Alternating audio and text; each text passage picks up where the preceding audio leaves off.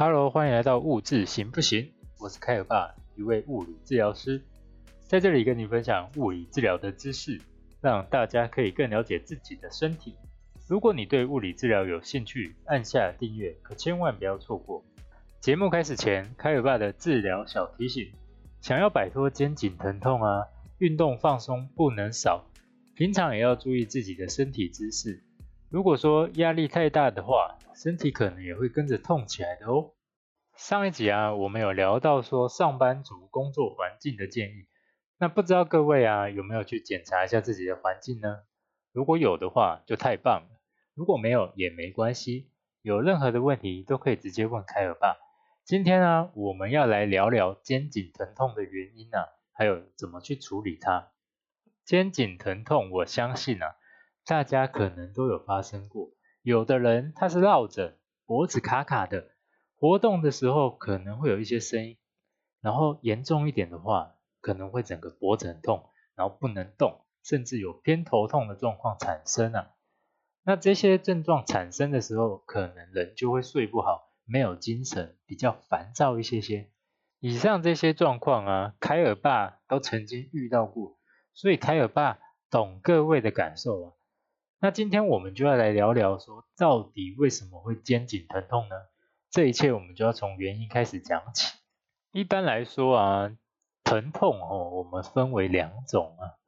第一种疼痛叫做特异性疼痛，就是例如创伤啊，被人家打到啊，或者是被人跌倒去撞到那个地方。再来是可能骨折，骨折后有一些痛啊，也会散出去，那种痛就是很不舒服、很深沉的感觉啊。那颈椎狭窄哦，就是我们说的那个颈椎空间比较小，然后可能有骨刺，然后它刚好压到神经，所以说这种状况也可能会产生一些痛、麻，甚至整个脖子是很不舒服的。那像这种有特定原因所产生的疼痛啊，就叫做特异性疼痛。而第二种状况啊，就叫做非特异性疼痛。这种啊，就是大家常常不知道。到底是怎么发生的？可是呢，它就是随着你日常生活中，可能从紧，然后到酸，然后慢慢就会痛起来。那到底是有什么状况会让这种疼痛产生呢？主要有以下几种原因呢。第一种原因就是姿势不良。上次有聊到说，如果你没有好好靠着椅子，可能就会产生不良的姿势，让我们的肩膀跟脖子出的力量过多的时候。这样就容易造成肌肉力量不平衡，久了你可能就会开始酸痛。上班的时候长啊，一直去使用你的身体的话，这种有时候过度使用，我们的肌肉也会跟着痛起来。而第二种状况啊，就是不良的生活习惯，例如抽烟、喝酒、缺少运动等等。那为什么这几种也会呢？因为抽烟容易造成心血管疾病。那血管弹性下降啊，血液循环自然也就比较差。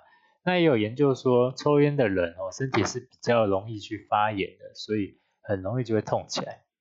那有的人就会说啦，喝酒不是可以让身体血液循环变好吗？那为什么我们不能多喝酒呢？黄汤下肚，温暖脾胃，这不是很好吗？确实，喝酒哦会让你产生一种身体暖和的感觉。但酒的浓度越高啊，越容易造成胃部的伤害啊。水分跟酒精在身体里面的通透性还是有一个差别，所以你身体就要花更多的力量去代谢掉这些酒精。浓度过高吼，或者是你喝过量，这个都是有问题的。比如说药酒，难不成会叫你一次把它喝掉，龟好大吗？不会嘛，物极必反也是这个道理呀。所以凡事吼，喝酒也是要去注意那个量啊，不要过量，过量也都伤身体啊。现在这个时代啊，就是大家因为工作的关系，所以比较少在运动啊。这样一来，我们天天就在使用我们的身体嘛。那可是它的力量就一直用，一直用，你又不训练，它就慢慢的没力。那没力的时候，你还是要天天工作嘛。这样的话，你就要盯在那里。肌肉缩在那边去代替掉它原本出力的感觉，它就会变成出力紧紧再出力，然后更硬，然后最后就整个绷住，然后就痛起来。这个是一个可怕的过程。因为如果说你不去训练，或者是不去放松调整自己的话，它一定会一直复发，而且恶化下去。所以拜托大家一定要稍微训练一下你的身体啊。那接下来我们要再讲讲另一个层面，另一个层面呢，就是心理层面跟灵性的层面。牵涉到这个层面问题就比较麻烦了一些些。为什么会这样讲呢？俗话都说身心灵，身就是顾名思义身体的部分，跟肌肉骨骼比较有关系。心的话，基本上就是心理跟情绪反应比较有关系呀。那以这个情绪反应来讲的话，中医他们来看情绪就是生气，太过生气就会动到肝，所以就有肝火的状况。那太过开心呢，太过嗨，它可能就会伤害到你的心脏。所以你可以看到电视上有一些人哦，就是太开心，突然就心脏病发，也有可能是因为这样嘛。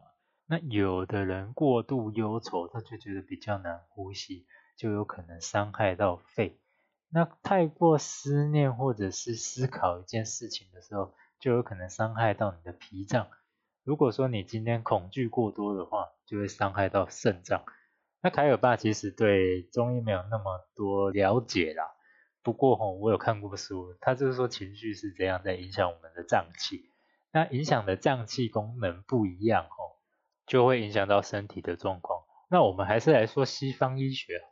西方医学啊，在讲情绪，不外乎就是焦虑、紧张、恐慌、忧郁、躁郁这种这种情绪，吼，它就会去影响到我们的自律神经。那我们的自律神经只要被影响到之后，我们身体的一些反应啊，也就会开始乱掉。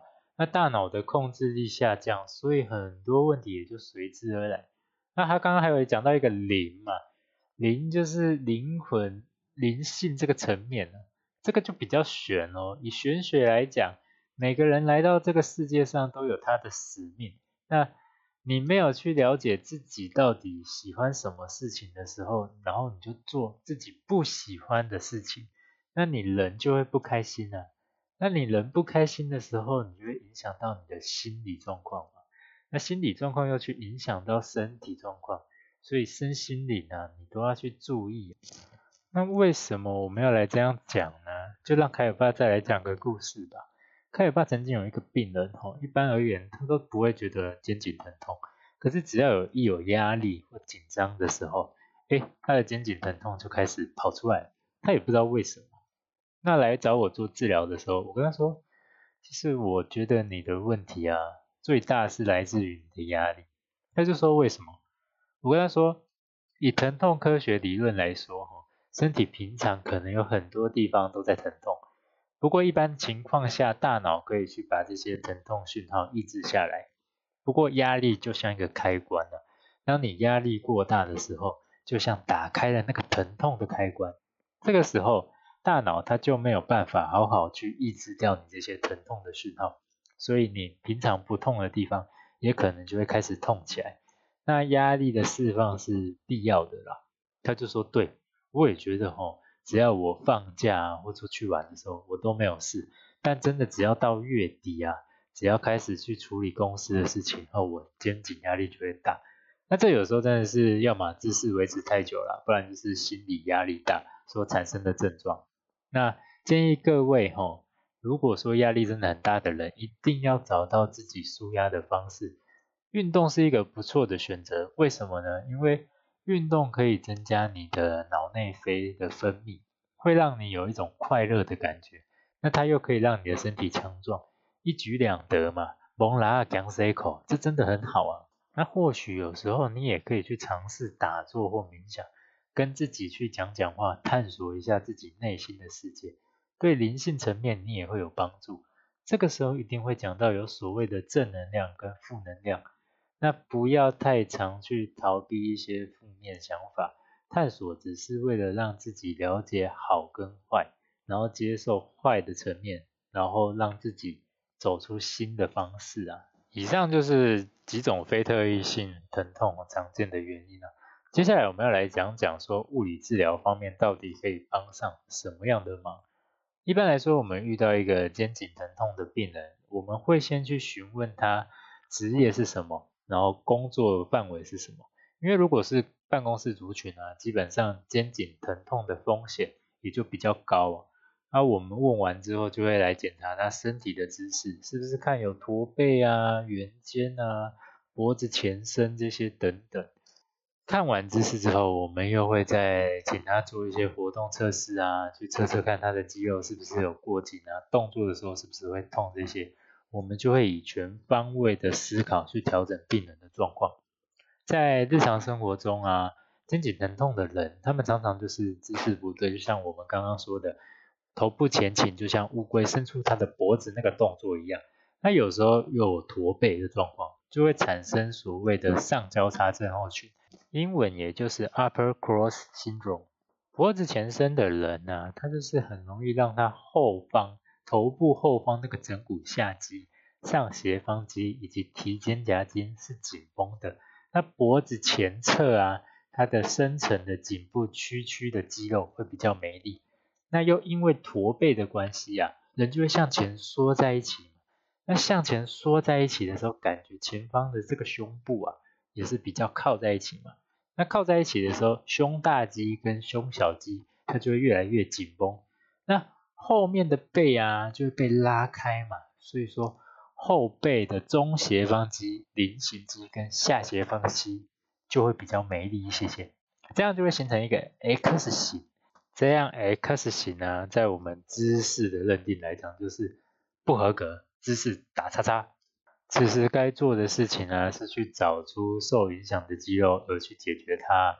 如果没有看过物理治疗的人，会建议把刚刚紧绷的肌肉先放松，再来训练无力的肌肉。借由肌肉的力量，将身体拉回正确的姿势。那现在也有研究说，哈，训练下斜方肌啊、菱形肌、颈部深层肌肉，有助于改善肩颈疼痛。借由运动加上维持正确的姿势，可以好好保护各位的身体。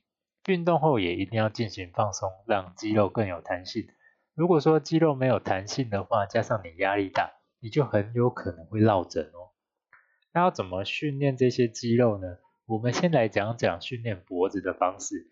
建议大家可以自己看看头部的姿势。如果耳朵刚好在肩膀正中央，哈，那个就是比较好的位置。如果耳朵在肩膀前面的话，就是脖子前凸。这个时候你要正正的把头后缩，有种挤双下巴的感觉。它不是让你头往下哦，它是正正的后缩，一次做十下。做两到三次，做太多你可能会头痛，所以你要适量就好啊。接下来我们再来讲讲哦，驼背的部分怎么改善呢？那驼背的部分，我们就是前侧的胸大胸小肌比较紧嘛，你可以先揉揉你的胸部啊，然后揉完之后吼，我们要来训练中背的菱形肌跟中斜方肌。这个时候我们人可以站着，然后双手打开，呈现一个梯形。双手同时向后活动十下，此时你会感觉到脊椎中间那边有出力，想要把你夹起来的感觉，这个就是对的哦，这个就是训练你的中斜方肌哦。接下来啊，我们再把手哈从梯形往上变成 Y 形，一样向后活动十下，你就可以去练到你的下斜方肌，它就会跟你的上斜方肌去对抗。就会让你比较不会那么容易耸肩啊。以刚刚的运动，你都可以做两到三次，以自己身体的状况为主啊。训练之后吼，我们就要拿出按摩球或网球，针对刚刚训练的肌肉进行放松。每一个点呢，你可以压十秒，重复两到三次，有助于肌肉的弹性恢复，这样你之后才比较不会那么容易受伤。在运动或放松的过程中，如果说你有卡卡的不舒服或疼痛，建议你还是要先找物理治疗师评估看看，再进行会比较好一些些。如果你都没有做过物理治疗的话，诶，那你可以来找开尔爸试试看，开尔爸会帮你去评估你的状况，还有帮你治疗你的状况，给你一些建议。那之后也希望哈，开尔爸会拍摄一些 YouTube 或者是 IG 分享一下一些放松或训练的内容。不过现在可能就只是先分享一些相关知识在节目的资讯栏。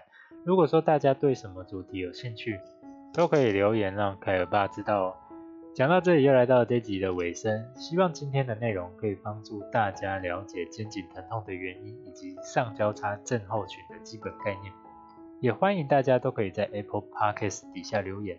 如果不是用 Apple Podcast 收听的听众们，也欢迎到我的 IG 或 FB 直接私讯我，我看到的话都会回复的哦。